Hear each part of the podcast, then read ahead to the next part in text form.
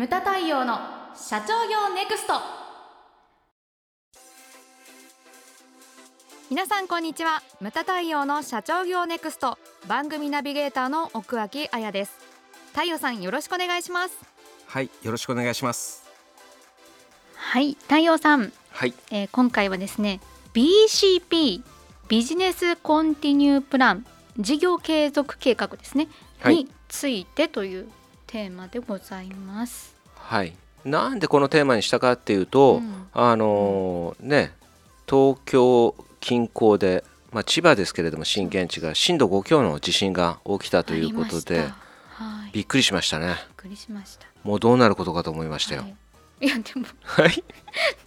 ダイヤさんいなかったじゃないですか。まあそうですね。東京に。広島でした、ね、1ミリも揺れませんでしたけれども 次の日公演だったんですよ。あのねひろぎんさんで、はいはい、そうそれでいたんですけれどもニュースとか見てたら全部ね地震情報に切り替わりまして。ですよ、うん、でやはりちょっと次の日ねちょっと心配でしたね、はい、ですんでほら朝から、うん。あのほら大丈夫みたいな、うんうん、でうちはほら役員連中のそのメッセンジャーで連絡を取り合ってて、はい。うん、それでまあねあの元専務の佐久間さんからちょっと電車が混乱してるようですって言われた時には、はい、ちょっとフェイスブックうちのね、うん、あの教会のグループフェイスブックにあのまあ定時に無理してこなくても良いと、ね、安全を第一に考えてほしいと投稿したんですけど、うん、いくら経っても既読少ないから。まあこれもちょっと徹底せんとあかんなというふうに思ったんですけれどもあのセミナーの LINE ね、セミナーグループの方の LINE にも同時にバーンと、はい、人数一番多いところですからね、うんうん、出したらババババッと既読になって、ね。うん、あよかったなと思ってたんですけれども、うん、ああいう時って日本人って真面目なんですよね。さ あそうですね。あの、はい、ねいつ電車に乗れるか分かんない状態なのに、ずっとこう入場制限。そうそうそうそう。そこはリモートでよくねえかっていうふうに思うところではございますけれども、うん、まあ、ね、日本人的な良さでもあり悪さでもありで、ね。うん、でも太陽さんが一番心配だったのは？私の後ろにあ、えーと、会社の後ろにある彫刻ですか、ね、彫刻、ね。買ったばかりの彫刻。買ったばかりの彫刻。いやまあでもあれはもう絶対に崩れないあれはしんいや本当に 東日本大震災クラスでも落ちないぐらいじゃないですかね。はい、はい、そうそう。まあねあの、うん、もう会社の社員さんがもう心配でしょうがなかったです。はい。はい。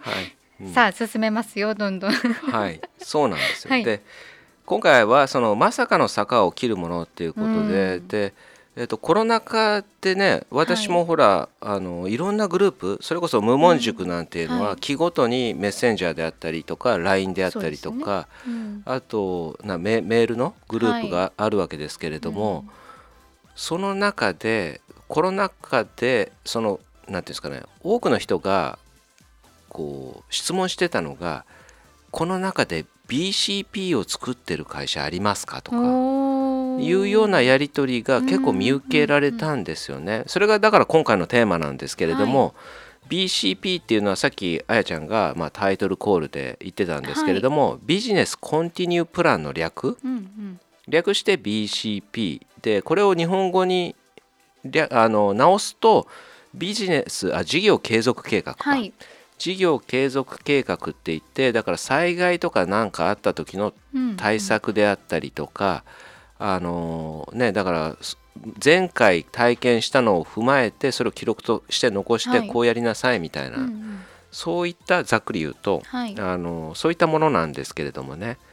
で今回ここで話したいのがそもそも BCP は必要なのかどうか、はい。うん、うん、ということなんですけれども、うんうん。その何もない会社はないよりはあった方がいいと思うんです。で、ね。うんうん、私はですね私の考え方はこの、ね、無門塾とか卒業したりとかそれから今の会社っていうのはかなりまあうちのお客様ですけれども、はい、その計画書？うん。名前はどうであれ？うちは事業発展計画書って呼んでるけれども名前はどうであれ、け計画書と書いてあるもの？があるのであればそれでいいのかなと。うん。うんでも人によってはね各ススタイルによって全然違うんですけれどもほら数字がメインであったりするとそんなとこところまでとても書いてなかったりとかう,、ね。うん。ちのお客様にはそういう細かいところまで書いていただいてるんですよね。何かあった時のためうん。その最悪の事態を想定して動いていただくことをこう念頭に置いたりしてるんで、あのだから事業発展計画書さえあれば BCP は作んなくてもいいんじゃないかとうんうん。いうのが私の考え方です。はい。うんでねぐ偶然にも最近そのセミナーの中でうん。格言についてちょっと話をさせていただいたんですけれどもこの美伝を残すっていうのと美伝を残さずっていう格言、はい。美伝っていうのは美しい田んぼのことです。美伝を、えー、と残すっていうのはこのねえー、と番組の中でも前に話をしたことがあるとは思うんですよね。そうですうん。はい。でもこの2つを対比しては説明するのは初めてだと思うんです。美伝を残すというのと美伝を残さずというのです。でこの美伝を残すっていうのは何を指すかって言ったら、うんこれは会社なんですよね。こここまではあの前に話したと思います。で残さないっていうのはななんで残さないの？みたいな。うん私もねそのお客様と話してて「太陽さんはどっちです？どっち派ですか?」って言われたんですよ。でそもそもビデオを残さずっていうのがちょっとピンとこなかったんですよね。うんでお客様と話してたら教えてくださったんです。その美伝を残さずっていうのの美伝は何を指すかって言ったら土だと。うん田畑で一番重要なのは土だと。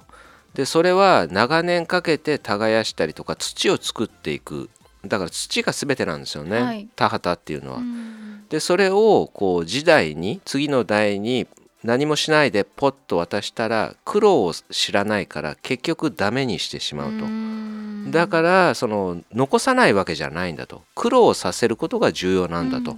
いうのが美伝を残さずの、えー教訓なんですよね。うんだからこれを考えた時に思うのがあ無駄学も言ってることが一緒なんだなって思ったのが、私はずっと,、えーと会社に入った時から言われてたのがこう体系をつかめと。はい基礎土台をつかめっていうふうに言われてたんですよね。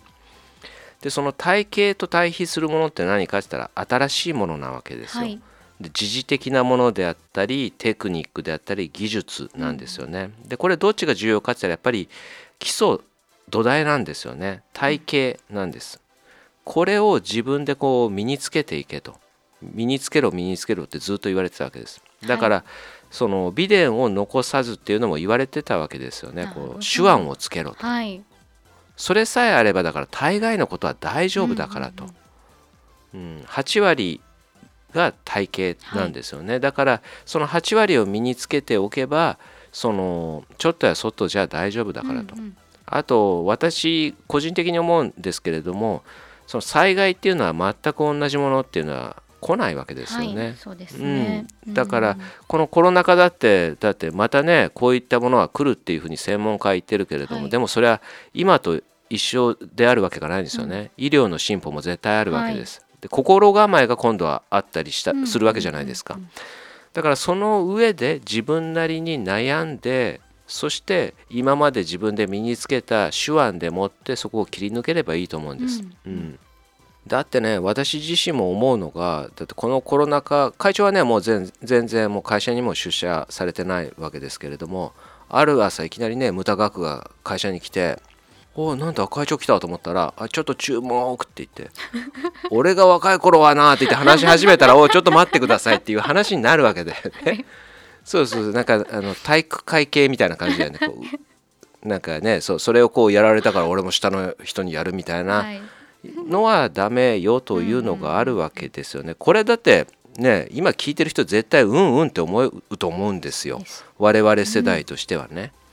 だからその下の世代にね冷たい言い方かもしれないんですけれども最大限のその善意っていうかそれは残すべきではあるけれども、それは BCP ではないと思うんですね。うんうん手腕を残していくと体系という確固たる体系というのを伝えてあげてそしてあとはあの前の番組でもあったと思うんですけれども悩んだりとか失敗したりとかそういったものからしか人っていうのは学ばないと、うんはい、だからそういったものをねこうたくましくなければ BCP で助かったとしても会社はダメになると思うんですよ。なるほど、うん、だから、うん、うん、大いに苦労すればいいというのが私の考え方ですね。